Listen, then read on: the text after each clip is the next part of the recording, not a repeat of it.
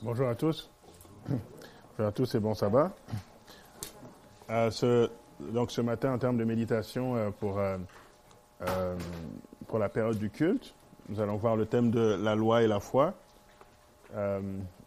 Ok, vous m'entendez pas bien? Au fond? Ok. C'est pas un micro pour amplifier ma voix, c'est juste pour l'enregistrement. Donc je vais essayer de parler plus fort. Donc je disais que dans ce thème, nous allons essayer de voir euh, le qu'est-ce qui a qu'est-ce qui interlie les deux d'enfants, parce que souvent la loi c'est c'est vu de manière très négative, n'est-ce pas? Et puis la foi c'est vu de manière beaucoup plus positive parce qu'on croit puis on est sauvé et tout. Mais c'est quoi le lien entre les deux? Et puis euh, de manière à harmoniser le tout. Donc euh, on va essayer de voir ça ensemble ce matin. Je vous invite juste à courber la tête pour la prière avant notre notre moment de méditation. Éternel notre Père, notre Dieu, euh, merci infiniment pour euh, ton Esprit Saint. Merci pour euh, le beau chant que nous venons d'entendre. Merci pour l'atmosphère ici au camp Jaffa, pour la belle température. Merci pour toutes ces manifestations de ton amour envers nous. Et alors que nous méditons sur la justification par la foi pendant cette fin de semaine, aide-nous à voir, Seigneur, que la loi s'embrique là-dedans parfaitement et que tout est pour notre bien après tout. C'est au nom de ton Fils Jésus que nous t'avons prié. Amen.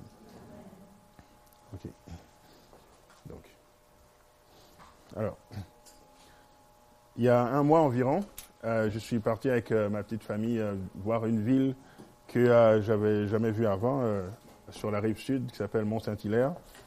Je suis passé là parce qu'on devait voir un magasin d'aliments naturels. C'est ça, déposer des produits, rencontrer la gérante du magasin, tout ça, une très belle expérience. Puis euh, ensuite, ben, on rentre toute la famille vers Montréal. Et euh, pendant que euh, vient juste de sortir de Mont-Saint-Hilaire, là, il y a une voiture de police qui arrive derrière moi. Et je me dis, mais bien sûr, c'est pas pour moi. Depuis quand, depuis quand la police m'arrête? Donc, je continue, puis j'essaie de me mettre sur la gauche. Je vois en arrière la policière faire des signes comme quoi c'est pas du tout ça qu'il faut faire, et je la vois s'énerver. Elle se dit, OK, on dirait que c'est pour moi. Ça fait que je me mets sur la droite et euh, elle s'arrête, effectivement. C'est pour moi, puis elle sort. Puis je me dis, qu'est-ce qu'elle va me dire? Je ne sais pas, est-ce qu'on allait trop vite? Je ne sais pas. Puis elle arrive, puis elle dit, euh, donc bonjour monsieur, tout ça, jamais, jamais, jamais d'accotement sur la gauche. Oui madame, jamais d'accotement sur la gauche. Euh, monsieur, vous n'avez pas payé votre plaque d'immatriculation? Donc l'amende, c'est 400 quelque chose de dollars. Euh, C'était dû à tel moment, etc. Euh, vos papiers, s'il vous plaît, euh, je donne mes papiers et tout. Puis elle retourne dans sa voiture. Puis là, je pense, oh comme ça, je n'ai pas payé ma, plaque. Oh, c'est, ça tombe pas loin de quand je renouvelle le paiement du permis de conduire de ma femme. Donc, c'est moi, je n'ai pas mis un, un bon rappel. Tout là, je suis en, train de culpabiliser dans la tête, t'es pas organisé, etc., etc., pendant qu'elle est dans sa voiture. Puis, euh, le renouvellement, c'est 200 quelque chose, presque 300. Puis, la, le, ticket, en tout cas, le, le billet que j'allais avoir, c'était 400 quelque chose. Donc là, au lieu de payer euh, près de 300, j'allais payer 700 quelque chose, près de 800 dollars.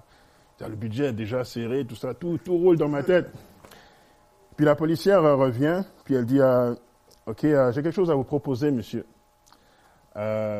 Soit, je vous laisse repartir, puis vous allez euh, juste à côté ici, euh, à Belleuil, puis il y a, une, il y a la SAC, et vous allez payer votre euh, immatriculation.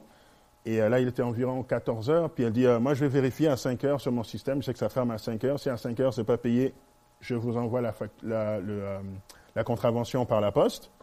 Euh, ou alors, ben, je vous donne la contravention tout de suite. qu'est-ce que qu'est-ce que vous choisissez et tout Puis là, bon, évidemment, je choisis, n'est-ce pas, d'aller payer tout de suite. Qu'est-ce que vous en pensez, monsieur Il dit, ok, merci madame, tout ça, elle retourne. Puis là, je fais demi-tour, on va payer, puis là, on se dit, bon, on l'a- échappé belle. Puis après, je pensais, ah, merci Seigneur, une parfaite illustration de la justification par la foi, n'est-ce pas? Alors, la loi dit que euh, chaque année, il faut payer son immatriculation à telle date. Moi, j'ai passé la date. Est-ce que j'avais, j'avais brisé la loi? Si elle m'avait donné euh, la contravention, est-ce que ça aurait été juste?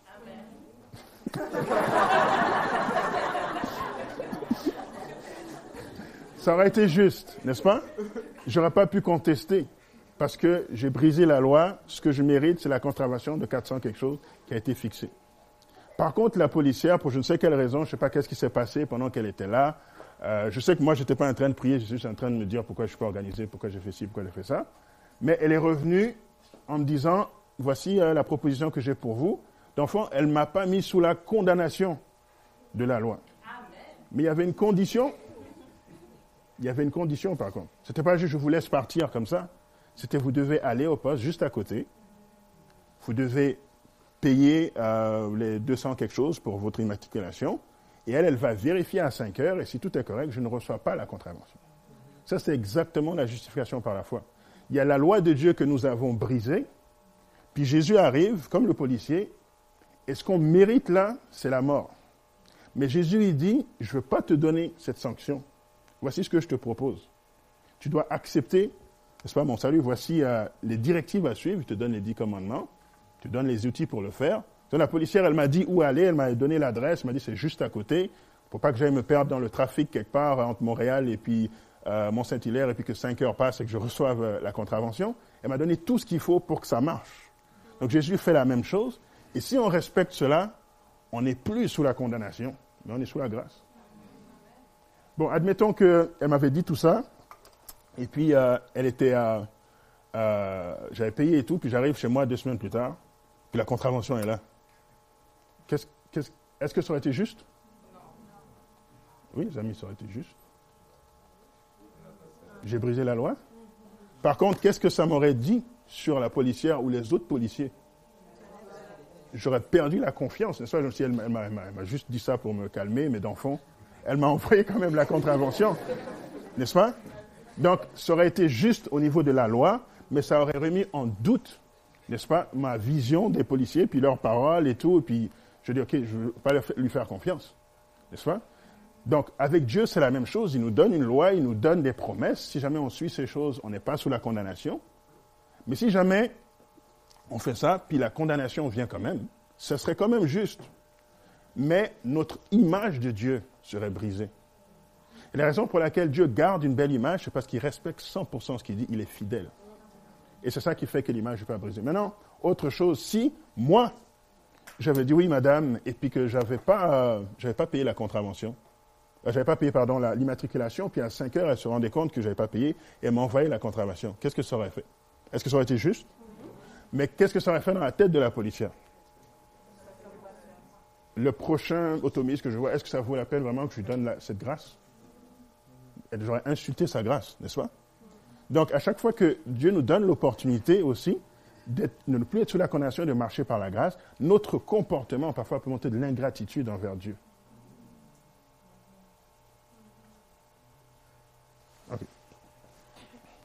Je vais revenir sur l'illustration au fur et à mesure qu'on en avance euh, sur d'autres. Donc voici, euh, sans obéissance, il n'y a pas de salut. J'ai pris un autre exemple dans la Bible pour montrer que le fait d'obéir à des simples directives ouvre l'opportunité du salut. Souvent, c'est des choses très simples. Par exemple, quand le peuple d'Israël devait sortir d'Égypte, euh, Dieu lui a dit tout simplement dans Exode chapitre... Oh, pourquoi on ne voit plus? Est-ce un problème là? Bon, je vais lire Exode chapitre 12, verset 7. Ça dit, on prendra de son sang et on le mettra sur les deux poteaux et sur le linteau de la porte des maisons où l'on mangera. Donc il y avait plusieurs autres petites directives, mais je me concentre sur celle-ci qui disait que euh, il fallait mettre le sang sur le linteau. Maintenant, quand l'ange de la mort allait passer, il allait épargner cette maison et ne pas tuer les premiers-nés. N'est-ce pas? Tout simple. Qu'est-ce qui serait passé si euh, quelqu'un avait mis euh, le sang juste sur le côté, mais pas en haut Qu'est-ce qui serait passé? On serait venu, l'ange aurait tué, n'est-ce pas, le, premier-né. Une autre directive, c'était qu'il ne fallait pas sortir ce soir-là. Qu'est-ce qui serait passé si quelqu'un avait mis le sang partout, mais la personne sortait pour voir, je veux voir à quoi ressemble un ange? Qu'est-ce qui serait passé? La personne aurait été frappée aussi, n'est-ce pas? Donc, sans obéissance aux simples directives de Dieu, il n'y a pas de salut possible. Si je n'avais pas fait cette, petite chose que la policière m'avait demandé, j'aurais reçu la contravention. Donc, euh, on n'a pas le pouvoir nous-mêmes de faire la loi, n'est-ce pas? Moi, je n'ai pas fait cette loi qui dit qu'il faut payer ça chaque année. J'aurais préféré une loi qui dit qu'il faut payer tous les dix ans. Je n'ai pas le pouvoir là-dessus. Mais une fois que j'ai brisé cette loi, je n'ai pas le choix de, euh, de m'y plier, d'enfant d'obéir. C'est dans la société dans laquelle je vis. Euh, ah oui, c'est revenu, Cédric, merci. Je sais pas ce que s'est passé, si c'était trop chaud ou quoi. Euh, ouais, c'est là. Euh. On avait vu ça.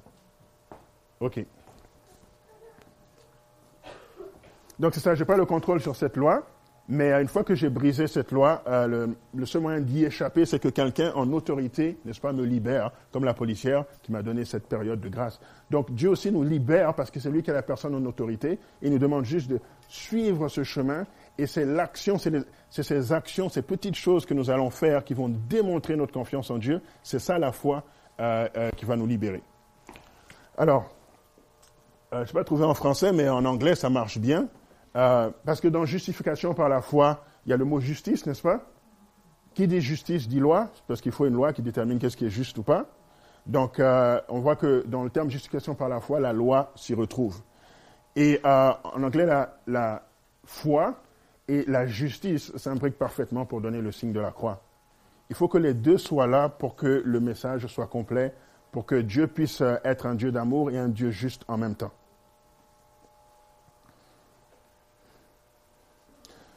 Euh, la loi, euh, les amis, c'est l'histoire de loi de société ici. On ne parle de la loi de Dieu, c'est vraiment le reflet des valeurs d'une société. Est-ce que vous êtes d'accord? Si on est dans la société canadienne ici, les lois canadiennes reflètent qu'est-ce que le peuple canadien en général pense sur telle ou telle chose.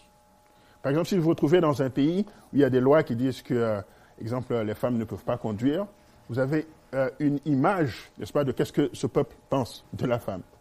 Si vous êtes dans un pays où il y a des lois euh, de ségrégation, comme ça a été le cas longtemps aux États-Unis ou en Afrique du Sud encore plus récemment, vous avez une idée de qu'est-ce qui se passe dans cette société au niveau de comment ils perçoivent les gens de différentes couleurs de peau. Donc, les valeurs, les principes, qu'est-ce qui est important pour la société se reflète dans sa loi. Et c'est la même chose euh, pour Dieu. Il n'y a pas vraiment de différence à ce niveau. La loi reflète les valeurs de Dieu ou reflète vraiment qui Dieu est. Les lois de Dieu. Donc, euh, ici, il y a un tableau qui montre euh, les attributs de Dieu d'un côté et les attributs de la loi de l'autre. Et ce sont les mêmes parce que, comme on vient d'illustrer, c'est un reflet.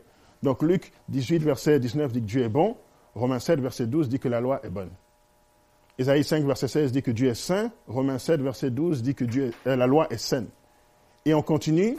Dieu est, Dieu est juste, la loi est juste. Dieu est parfait, la loi est parfaite. Dieu est amour, la loi est amour. Dieu est droit, la loi est droite. Dieu est vérité, la, loi est, vérité. Dieu est pur, la loi est pure. Dieu est spirituel, la loi est spirituelle. Dieu est immuable, la loi est immuable. Dieu est éternel, la loi est éternelle. Donc tous les attributs de Dieu sont reflétés dans les principes euh, qu'il nous donne, dans la loi qu'il nous donne. OK. Maintenant, parlons un peu d'exercer la foi, puis on va développer ça sur quatre points euh, qui vont faire euh, l'essentiel de notre message. Exercer la foi basée sur la loi. Donc, la première notion pour qu'on puisse vraiment avoir une foi saine, c'est que nous devons arriver à la conviction que la loi est bonne. Encore une fois, si je donne un exemple de société, si vous êtes dans une société où il y a des lois euh, de ségrégationnistes et puis que vous êtes de, de, peau noire, euh, qu'est-ce que vous allez faire? Est-ce que vous allez juste vous soumettre bonnement Ou est-ce que vous allez vous rebeller Ou est-ce que vous allez fonder un mouvement contre le gouvernement pour essayer de changer la loi Ou, ou alors vous allez changer de pays N'est-ce pas? Donc, si moi je suis dans un pays ou dans un environnement et je ne suis pas convaincu que la loi est bonne, comment est-ce que je vais exercer la foi pour obéir à cette loi? Il faut que je sois convaincu que la loi est bonne. Ça, c'est le point de départ. Donc, vu que la loi humaine n'est pas parfaite, dans l'exemple qu'on vient de donner, ça cause beaucoup de rébellions, beaucoup d'immigration, parce que j'ai donné des exemples un peu extrêmes, mais parfois, c'est des, choses politiques, euh, on ne veut pas que les intellectuels s'expriment, etc. Il y a toutes sortes de choses dans ce monde, il y a des lois qui ne conviennent pas aux citoyens, et changent de pays où, il y a une naissance de rébellion dans le pays. Donc, pour que nous puissions être des citoyens au ciel, on doit arriver au ciel 100% convaincu que la loi est bonne. Sinon, on va commencer une rébellion là-haut, comme Lucifer l'a fait. Maintenant, euh, selon la Bible, qu'est-ce qu'il faut que, qu'il se produise en moi pour que je sois convaincu que la loi est bonne? Question pour vous. À quel moment est-ce que l'on est convaincu que la loi est bonne, bibliquement parlant? Lorsqu'on est converti C'est une bonne réponse Un peu plus précisément, à quel moment est-ce qu'on peut dire, exemple, la loi dit tu ne tueras point? Non, ça, c'est pas un bon exemple. La loi dit tu n'iras pas faire euh, tes courses pendant le sabbat. À quel moment est-ce que je suis vraiment convaincu que ça, c'est une bonne loi? Regardons ce que la Bible dit, tout simplement. C'est dit, or si je fais ce que je ne veux pas, je reconnais par là que la loi est bonne. Si je fais ce que je ne veux pas, je reconnais par là que la loi est bonne. C'est-à-dire que tant que j'ai envie de faire la chose, je n'ai pas reconnu que la loi est bonne. Est-ce que vous suivez? Et souvent, souvent c'est ça le problème. On me dit, ah oui, peut-être c'est un principe que Dieu a donné, mais j'ai vraiment envie de le faire. C'est que tu n'as pas vraiment reconnu que cette loi est bonne. Parce que quand tu reconnais que la loi est bonne, tu ne veux plus le faire, et là, là maintenant, tu vas chercher l'aide pour ne pas le faire. Le, euh, le prédicateur euh, euh C.D. Brooks disait que euh, très souvent on doit fuir le péché, comme Joseph a fui le péché, n'est-ce pas? Pour la femme de Potiphar qui voulait l'entraîner dans le péché. Mais il dit souvent, on ne fuit pas du péché, on, s'en va en rampant doucement, en espérant que le péché va nous attraper dans notre course. C'est parce qu'on n'est pas vraiment convaincu que c'est mauvais. Oh Seigneur, s'il te plaît. Ok, d'accord. Et puis là, on tombe dans le péché. Donc il y a ce travail de conviction totalement important pour qu'on n'ait plus le désir, qu'on n'ait plus envie de faire les choses qui sont mauvaises qui sont contraires à la loi de Dieu. C'est le point numéro un, la conviction que la loi est bonne. Maintenant, comment est-ce qu'on arrive à la conviction que la loi est bonne? Dieu utilise plusieurs choses. Alors, euh, j'en énumère euh, quelques-unes ici euh, pour, pour mieux comprendre. Juste pour mieux comprendre, on pourrait en nommer d'autres, mais essentiellement dans ma marche chrétienne, c'est ce que j'ai compris jusqu'à présent. Donc, par l'étude approfondie des Saintes Écritures, on arrive à la conviction que la loi est bonne. Donc, voici un exemple dans 2 Chroniques chapitre 34 et le verset 33. C'est lorsque Josias, de son époque, ils ont retrouvé le livre de la loi, donc c'était perdu. Ils ont retrouvé le livre de la loi et ça a créé une réforme dans la société. Donc les gens, tout d'un coup, ont découvert cette loi de Dieu et ils se sont dit, waouh, on a péché sur tel, tel, tel, tel, tel aspect et n'avaient plus envie de faire ces choses, donc ils ont reconnu que la loi était bonne. Et ça a donné naissance à, la réforme et, le chapitre termine euh, par ce très beau verset qui dit Josias fit disparaître toutes les abominations de tous les pays appartenant aux enfants d'Israël et il obligea tous ceux qui se trouvaient en Israël à servir l'Éternel leur Dieu. Pendant toute sa vie, ils ne se détournèrent point de l'Éternel, le, Dieu, euh, Dieu de leur Père. Voici la conclusion euh, d'un peuple qui a retrouvé la loi de Dieu, qui l'a étudiée profondément et qui arrive à la conviction que la loi est bonne. Une autre chose que Dieu utilise pour nous faire comprendre que la loi est bonne, c'est euh, la répétition. Parfois, on a besoin d'entendre les choses plusieurs, plusieurs, plusieurs fois jusqu'à ce qu'on finisse par comprendre. Et c'est un peu comme euh, euh, des problèmes de mathématiques. En tout cas, le problème de mathématiques et le problème de chimie, moi, ça me fait souvent ça. Je ne sais pas pour d'autres comment ça fonctionne, mais j'ai étudié la, chose plusieurs fois. Et il y a un moment donné, je dis, OK, bon, je comprends juste pas qu'est-ce qui se passe là. Je ne comprends pas qu'est-ce qui se passe. Mais on laisse une journée passer, et là, on lit le problème, deux secondes, puis oui, tu comprends tout de suite, tu dis, mais qu'est-ce que... Personne ne m'a expliqué, il n'y a rien qui s'est passé d'autre à part que je me suis reposé, j'ai laissé le temps passer, et le, problème est revenu à mon esprit, et là, c'était facile. Donc, avec la loi de Dieu, c'est comme ça aussi. Parfois, on a juste besoin qu'on nous renseigne les choses, qu'on nous le dise sur plusieurs angles. Euh, c'est une des raisons pour lesquelles euh, euh, il y a des ateliers, justement, et puis qu'on diversifie les, les, orateurs dans les événements comme, Jaffa ou les autres événements pour aller GYC, tout ça c'est que peu importe la sainteté d'une personne, personne n'est Jésus-Christ. Personne ne peut donner un portrait parfait de l'Évangile. Mais si vous entendez prédicateur A, prédicateur B, euh, prédicateur C, vous entendez des perspectives différentes, vous l'entendez plusieurs fois, ça va finir par pénétrer votre âme et vous convaincre euh, de, la bonne chose, d'enfant. On a tous des perspectives différentes et euh, j'ai besoin d'entendre qu'est-ce que Dieu vous a révélé parce que c'est juste à vous que Dieu va le révéler de cette façon-là. Euh, donc là, j'ai pris un exemple, donc dans Deutéronome 11, verset 18 à 19, qui dit Mettez euh, dans votre cœur, en parlant de la loi, mettez dans votre cœur et dans votre âme ces paroles que je vous dis. Vous les lirez comme un signe sur vos mains, et elles seront comme des frontaux entre vos yeux. Vous les enseignerez à vos enfants et vous leur en parlerez quand euh, tu seras dans, dans, ta maison, quand tu iras en voyage, quand tu te coucheras et quand tu te lèveras. Encore une fois, ici, le principe de la répétition, tout le temps. Dis-le à l'enfant tout le temps, pour qu'à un moment donné, ce soit juste un acquis au niveau de l'enfant.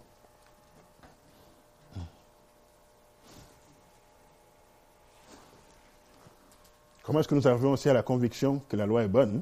Par contraste. Ok, moi, ce que je veux dire par contraste, ça vous est déjà arrivé que euh, vous êtes avec quelqu'un qui n'est pas du tout chrétien et vous êtes en train de parler d'un sujet. Vous avez un peu entendu à l'église, euh, euh, par exemple, vous avez entendu parler sur le sujet de la musique et vous n'êtes pas trop convaincu, toi, puis vous parlez à quelqu'un qui ne connaît rien de Dieu, là, et puis il te dit, oui, tel artiste, ce qu'il fait là, c'est complètement satanique.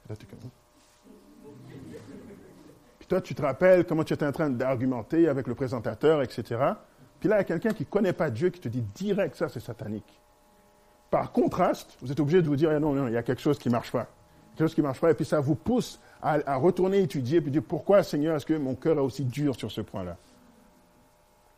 Il y a un membre d'église que je connais qui avait eu, euh, qui avait quitté l'église à un moment donné, puis qui avait eu euh, des problèmes de santé. Et euh, à un moment donné, il est allé dans un événement de santé à Montréal. Et pendant qu'il était là, il a vu encore une fois des gens qui ne connaissent pas Dieu, qui présentaient les lois, de la santé. Il a vu un des livres que, ces personnes vendaient. Il a pris un des livres, s'est rapproché, puis il a vu que c'était Conseil sur la nutrition et les éléments d'Ellen White. Là, il s'est dit non, ça, c'est pas possible. Puis il est retourné à l'église. Encore une fois, par contraste, parfois Dieu nous, nous convainc que euh, c'est ça la bonne chose parce qu'il emmène une personne extérieure nous remettre sur le droit chemin. Et ça, c'est l'exemple pour ça que Jésus donnait parfois des paroles des, des, Samaritains. Il dit, mais un Samaritain qui voyageait, étant venu là, fut ému de compassion lorsqu'il le vit. Autrement dit, le Samaritain est compassion, vous n'avez pas eu compassion. Ce n'est pas normal. Vous êtes censés être les premiers à avoir compassion. Et euh, l'autre chose avec les dix lépreux, le seul qui vient donner gloire à Dieu, c'est le Samaritain. Encore une fois, vous devez tous revenir euh, dire merci, mais il y a seulement le Samaritain qui a été reconnaissant. Par contraste, Dieu essaie de réveiller notre conscience. Euh, et malheureusement, quand tout ça ne fonctionne pas, qu'est-ce que Dieu fait? L'affliction. C'est ça? Job 42, verset 6. Ça dit, euh, c'est pourquoi je me condamne et je me repens sur la poussière et sur la cendre. Alors si on lit le début euh, de Job, dans Job chapitre 1, on dit que Job était un homme juste et Dieu lui-même dit qu'il n'y avait personne comme lui sur la terre. Mais pourtant, à la fin du chapitre, c'est écrit, je me condamne et je me repens sur la poussière. Justement, Ellen White dit que la justification par la foi, c'est la gloire de l'homme qui se retrouve dans la poussière. Donc c'est pour dire, parfois, même euh, quand on a une vie sainte ou parfaite, là, parfois, il faut l'affliction pour nous aider à voir nos péchés. Pour nous aider à être convaincus vraiment de, la bonne voie à suivre. Donc, Job a eu besoin de passer par là. Alors, les détails, je ne sais pas, mais personne, n'échappe. Nous, passons tous par l'affliction et c'est un moyen que Dieu utilise pour, euh, pour réveiller notre conscience. OK. Donc, maintenant, le deuxième point, c'est euh, si je suis dans une société, encore une fois, on reprend l'exemple de la société, et que je veux obéir à la loi, euh, si, exemple, la policière, elle m'arrêtait et elle me disait, voilà, la contravention, puis que j'avais jamais entendu parler qu'il fallait payer, qu'il fallait payer sa plaque d'immatriculation, j'avais jamais reçu de lettre, qu'est-ce que j'allais penser? C'était un piège, n'est-ce pas? C'est pas vrai, c'est une fausse loi, elle veut juste me donner un, ticket. J'allais sentir, et puis quand on n'est pas éduqué sur, sur quelles sont les lois du pays et qu'on est sanctionné, donc beaucoup de gens qui sont, euh, par exemple, dans des, des, milieux où euh, ils, vont, euh, ils vont être défavorisés sur plusieurs plans, et ils vont recevoir plein de sanctions de la police ou des autorités, il va avoir ce sentiment que les autorités ne sont pas là pour me protéger, ils sont juste là pour me rendre la vie dure. N'est-ce pas? Je n'ai pas d'aide pour être un bon citoyen. Tout ce qu'on fait, c'est venir me dire ce que je fais de mauvais, et je ne suis même pas au courant que ça c'est mauvais, et on me met en prison, etc. etc.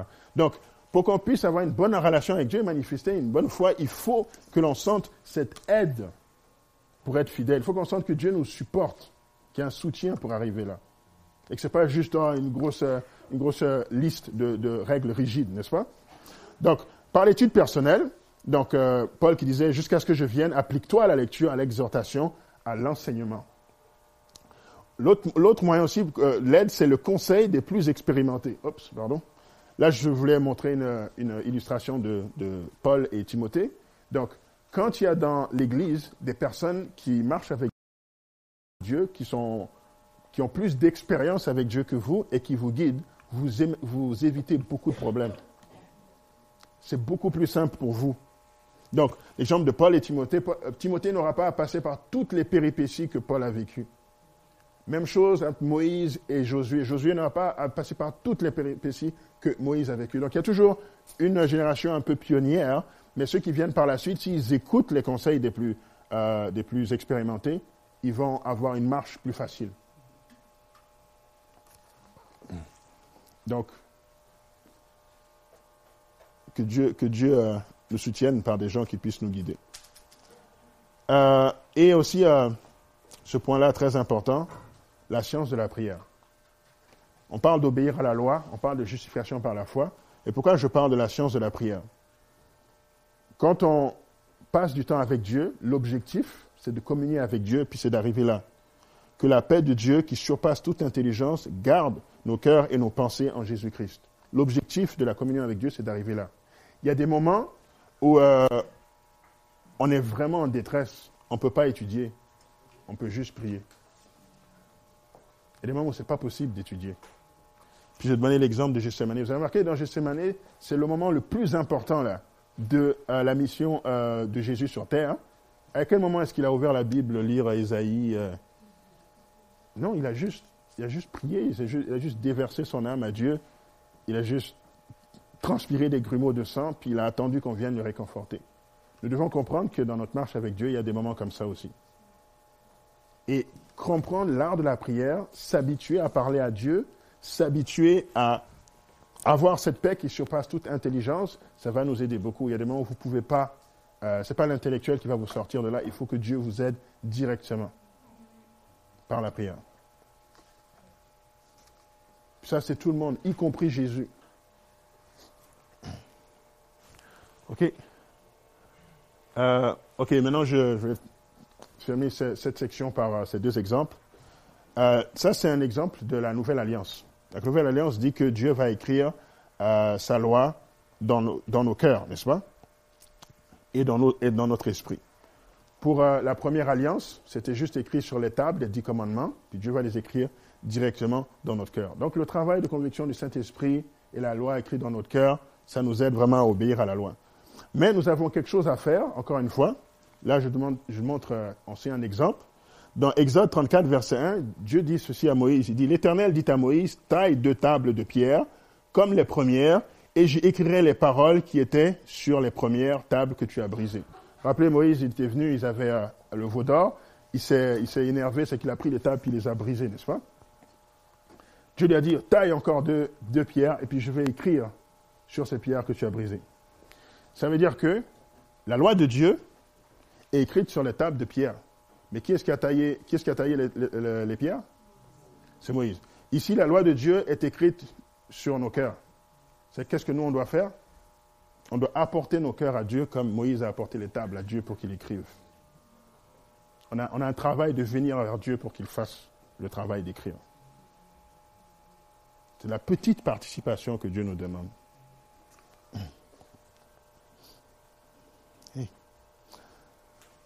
Ah, comment sont traités ceux qui violent la loi? Ça aussi, c'est très important. Comment sont traités ceux qui violent la loi?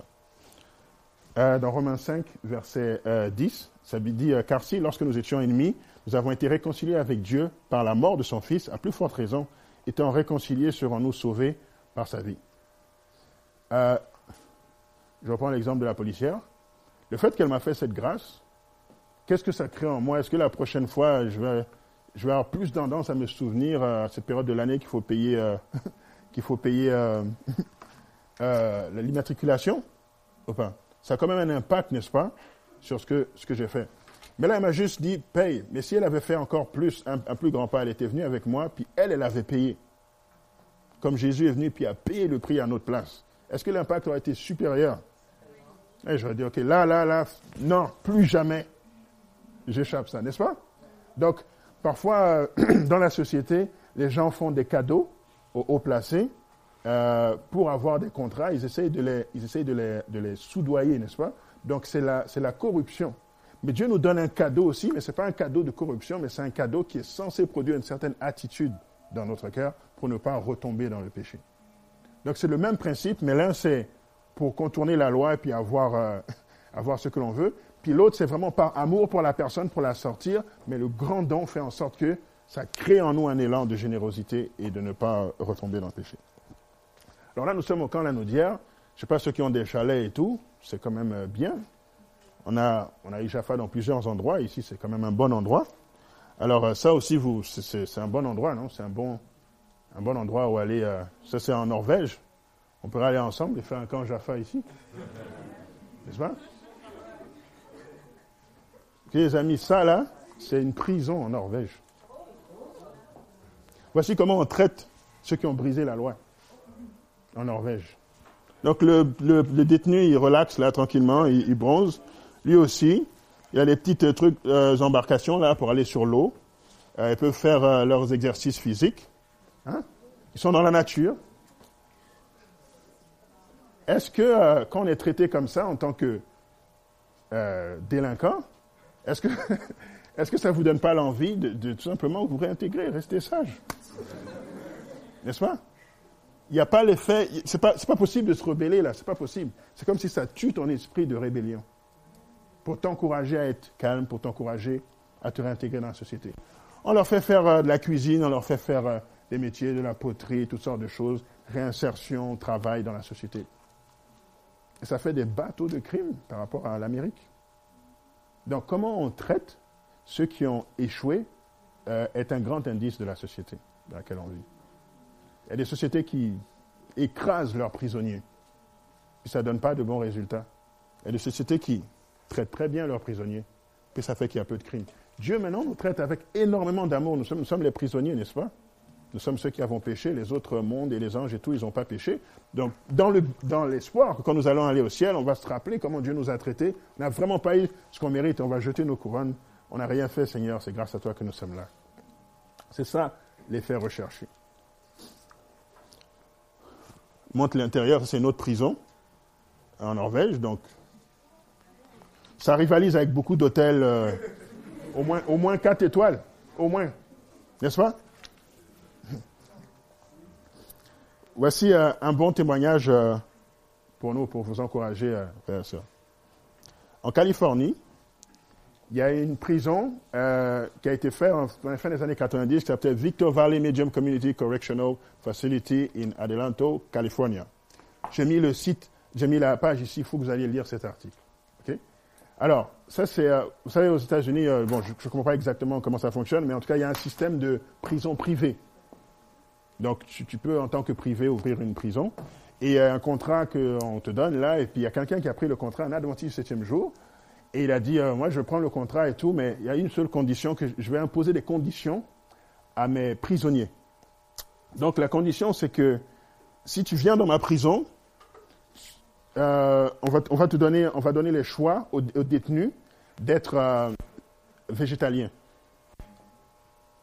Et, beaucoup de gens disent, ah, mais non, voyons, aucun détenu qui va choisir d'être végétalien.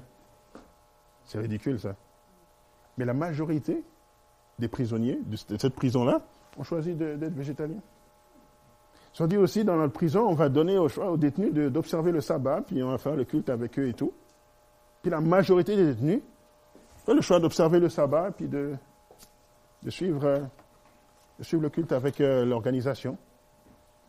Puis, le temps est passé, et puis il y a beaucoup de bagarres dans les autres prisons où euh, on ne suit pas ces principes. Puis dans cette prison adventiste, les détenus ne se battent pas. Et encore, plus gros témoignage, lorsqu'ils sortent de prison, normalement une prison normale en Californie, ceux qui sortent, ils récidivent à 95%. Ceux qui sortaient de cette prison, ils récidivaient à 2%. Le plan de restauration de Dieu, c'est ça qui fonctionne.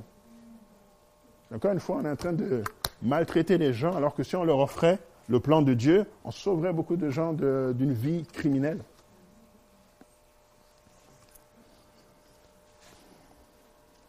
Et finalement, euh, comprendre le prix payé pour la libération du péché. On va terminer avec ce quatrième point. Abraham Lincoln, euh, c'est un personnage reconnu pour s'être battu euh, beaucoup contre l'esclavage. Et euh, il n'a pas pu témoigner de son vivant de tout, tout ce qui s'est passé après la guerre civile. Mais il a quand même eu des esclaves qui ont pu venir le remercier pour son travail. Puis il y en a un en particulier qui est venu et puis qui a demandé à parler à Abraham Lincoln. Quand il l'a vu, il lui a remis une somme d'argent. Puis euh, Abraham Lincoln, il dit, mais pourquoi, pourquoi tu me remets cet argent? Il dit, mais c'est pour, te, remercier de m'avoir libéré. Puis euh, un homme très sage, Abraham Lincoln, donc euh, il dit, ok, je ne peux pas prendre ton argent tout de suite, avant, juste viens avec moi, je vais te montrer quelque chose.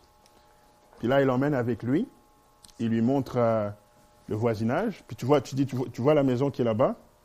la dame, elle a perdu son fils dans la guerre. Il s'est battu pour que toi tu sois libre. Elle a perdu un fils. Tu vois l'autre, la maison là-bas, elle a perdu deux fils et son mari.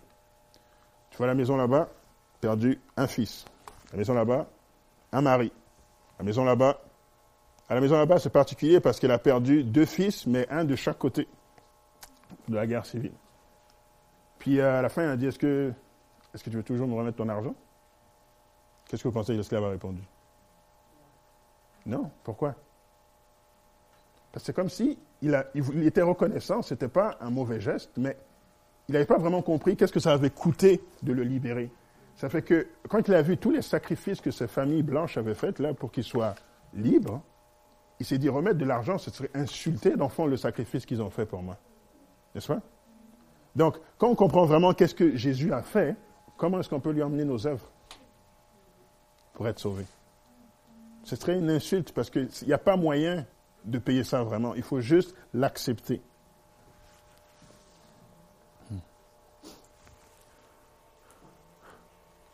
C'est pour ça que j'ai mis cet exemple dans Actes chapitre 13, versets 18 à 19. Lorsque Simon vit que le Saint-Esprit était donné par l'imposition des mains euh, des apôtres, il leur offrit de l'argent. N'est-ce pas? Il leur offrit de l'argent en disant, accordez-moi aussi ce pouvoir afin que celui à qui j'imposerai les mains reçoive le Saint-Esprit. Donc lui, il n'avait pas compris du tout. Et ça, c'était une grande injure, là, d'offrir de l'argent pour recevoir le Saint-Esprit, alors que ça a coûté la vie de Jésus, du, Créateur de l'univers, pour que nous ayons le Saint-Esprit en abondance comme ça. Donc, plus nous comprenons la valeur du sacrifice, plus notre marche de justification par la foi sera simple. OK. Voici ces versets qui résument, en gros, la justification par la foi ce sont mes derniers versets, Romains 5, verset 1. Étant donc justifiés par la foi, nous avons la paix avec Dieu par notre Seigneur Jésus-Christ. Romains 3, verset 31. Anéantissons-nous donc la loi par la foi Loin de là, au contraire, nous confirmons la loi.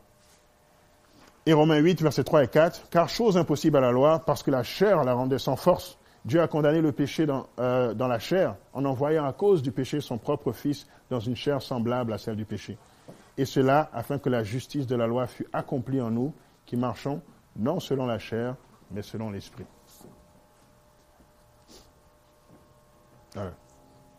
Donc, euh, conclusion, euh, Jésus nous invite euh, à marcher par la foi, à obéir à la loi dans le sens où voyons que c'est une... On évite tout simplement une condamnation dix fois pire. Et ce qu'il nous demande de faire, c'est toujours inférieur à ce que ça nous aurait coûté vraiment encore par la, policière, si j'avais choisi de ne pas obéir, mon prix était plus élevé qu'en obéissant. Donc en obéissant, en suivant les simples directives de Dieu, parfois ça a l'air pénible. Mais pensons à qu'est-ce que Dieu essaye de nous éviter par là. Je veux nous donner, nous rendre la vie plus facile tout simplement. Donc c'est ça le lien entre la loi et la foi. La foi nous libère de la condamnation et Dieu nous donne simplement des directives pour notre bien. Prions ensemble. Éternel, Père, notre Dieu, euh, merci infiniment pour, euh, pour ton amour envers nous et euh, pour le fait que, en te suivant, Seigneur, nous n'allons pas être déçus. Nous n'allons pas être déçus, Seigneur, de ce que tu veux accomplir dans nos vies. Aide-nous, Seigneur, à voir l'importance du sacrifice que tu as fait pour nous. Aide-nous, Seigneur, à accepter l'influence du Saint-Esprit pour être convaincus du péché, pour accepter l'aide de se détourner du péché. Aide-nous, Seigneur, à voir tout ce que tu fais pour, pour, nous faciliter la tâche, Seigneur. Et voir ton amour dans le fond, et non pas une série de règlements pénibles et ennuyeux. C'est ma prière pour chacun d'entre nous ici, et que ta présence nous accompagne jusqu'à la fin du camp. Nous avons prié au nom de ton Fils Jésus. Amen.